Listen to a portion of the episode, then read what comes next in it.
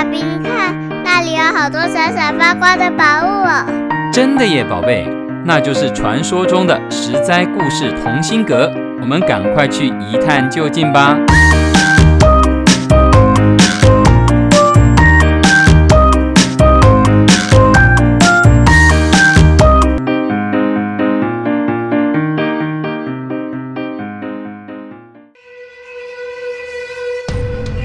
各位亲爱的大朋友、小朋友，你们好！我是专门破解故事密码的露露姐姐。在上一集的故事里头，我们讲到了三国时期的赤壁大战。诸葛亮火烧连环船，让本来计划要拿下江东的曹操损失了百万大军，吃了个大败仗。曹操。带着一小队的军队落荒而逃，想要赶快回到北方的根据地，再卷土重来。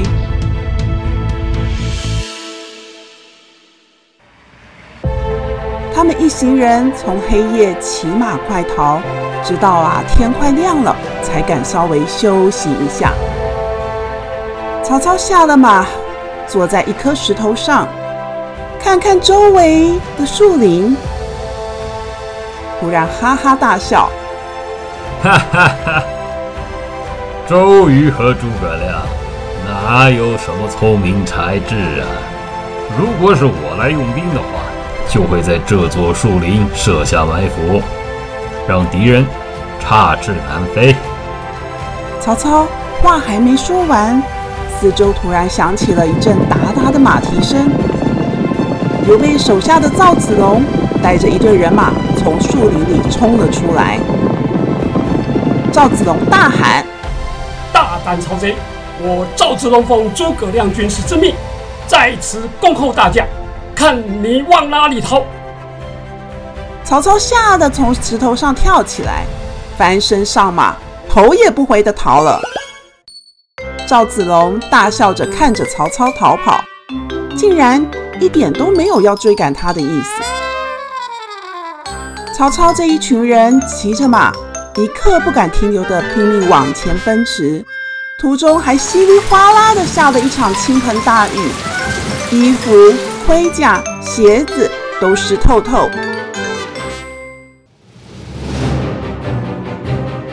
经过这样一夜和一个早晨拼命的逃命，每个人的肚子都已经饿得叽里呼噜叫了。他们找了个偏僻的小村庄。抢来了一些食物，才生起火，想要烤一烤湿淋淋的衣服。曹操指着前面的地形，他问身边的人：“前面是什么地方？”哦，原来前面是葫芦口。曹操望着狭窄的葫芦口，又大笑了起来。旁边的人就问他：“丞相大人，您刚刚一笑，引来了赵子龙，我们好不容易逃出来。”您现在怎么又笑了呢？曹操说：“我还是笑诸葛亮不够聪明。如果是我来指导，就一定会在葫芦口这里设下埋伏，堵住出口，以逸待劳，活捉敌人。我笑诸葛亮，没想到还有这一步啊！哈 哈哈。”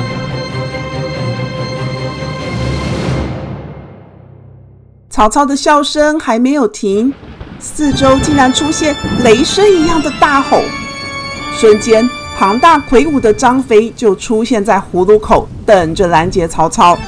曹操看到张飞凶神恶煞的样子，赶紧跨上马逃命呀！张飞跟着曹操的部下厮杀一阵之后，就故意放曹操离开了。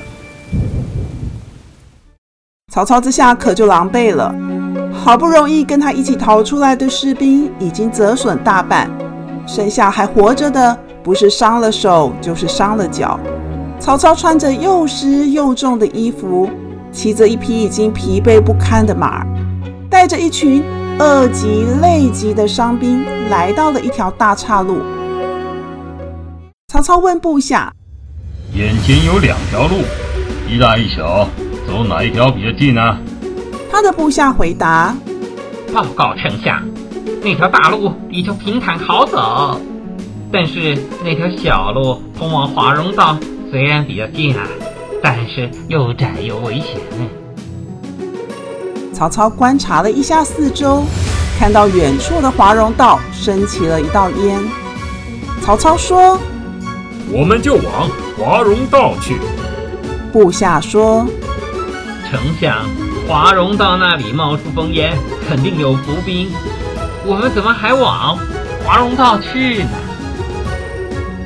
曹操自信满满的说：“哎，你不懂，这就是诸葛亮会用的计谋。他故意在华容道升起烽烟，就是要骗我们放弃华容道，改走大路。他已经在大路上设下埋伏，我们走大路就会中了他的诡计。”曹操就这样走上了华容道。因为早上的大雨，华容道沿路都是泥泞，非常非常的难走。终于颠颠簸簸的，快走到了华容道的出口。曹操又忍不住说：“啊，诸葛亮啊，诸葛亮，你再怎么会算，也算不到曹某人我会走上华容道吧？如果你聪明一点，就会在这里设下埋伏。那我……”可无路可逃啊！这时候，突然传来一阵洪亮的声音：“哈哈哈！曹操啊，曹操，你想得到的，诸葛军师早就想到了。他派我在此等你很久了。”这个声音差点吓得曹操一行人魂飞魄散，因为等在前面的。正是过五关斩六将、神勇无比的关公。关公骑着俊美的赤兔马，脸上长长的胡须迎风飘扬，手里拿着青龙偃月刀，威风凛凛镇守在华容道口的关公，直直地盯着曹操。曹操低头想了想，他曾经对关公有恩，也许有机会。可以。曹操毫不退缩地骑着马来到了关公面前，开口说道：“关将军，好久不见，如今可好啊？”关公回答：“谢丞相关心。今天我奉诸葛先生之命，要活捉您回去。”曹操回头指指身后落魄不堪的士兵，他说：“关将军，您看看，我这次带了百万大军南下，吃了大败仗，如今只剩下这么一小批人马，难道您忍心赶尽杀绝吗？请您念在过去我善待您的嫂嫂，也待您不薄的份上。”就放过我们吧。关公说：“丞相待我好，我感激在心。但那是私事，现在是公事，我得公事公办。带您回去见诸葛先生。”曹操一听关公提到了感激之心，急忙又在提醒他：“关将军，我当年之好。”您离开的时候过五关，杀了我六个大将。如果我那个时候派大军追杀你，你哪有今天呢？这份情，您难道不还我吗？关公听了这番话，本来紧握着的青龙偃月刀也放松了下来。是啊，当初曹操待他是真的好啊。现在胯下骑的赤兔好马是曹操送的。看看曹操，曾经风光无限的大丞相，现在是满身伤痕、披头散发、衣服肮脏又破烂、狼狈又难堪的哀求着关公。莫非要对这位恩人落井下石吗？关公是个重义气的人。他知道不可以违背军令放了曹操，可是又对他下不了手，实在是两难啊。他考虑了好久好久，挣扎了好久，终于长长的叹了口气：“唉，你走吧，从此两不相欠。”多谢关将军。曹操大喜过望，向关公拜了三拜，仓皇的逃命去了。关公在挣扎与犹豫中放走了曹操，打算自己回去向诸葛亮请罪。曹操利用了关公的正义而侥幸逃命，关公因为义气而选择自己接受处罚，也要放走曹操。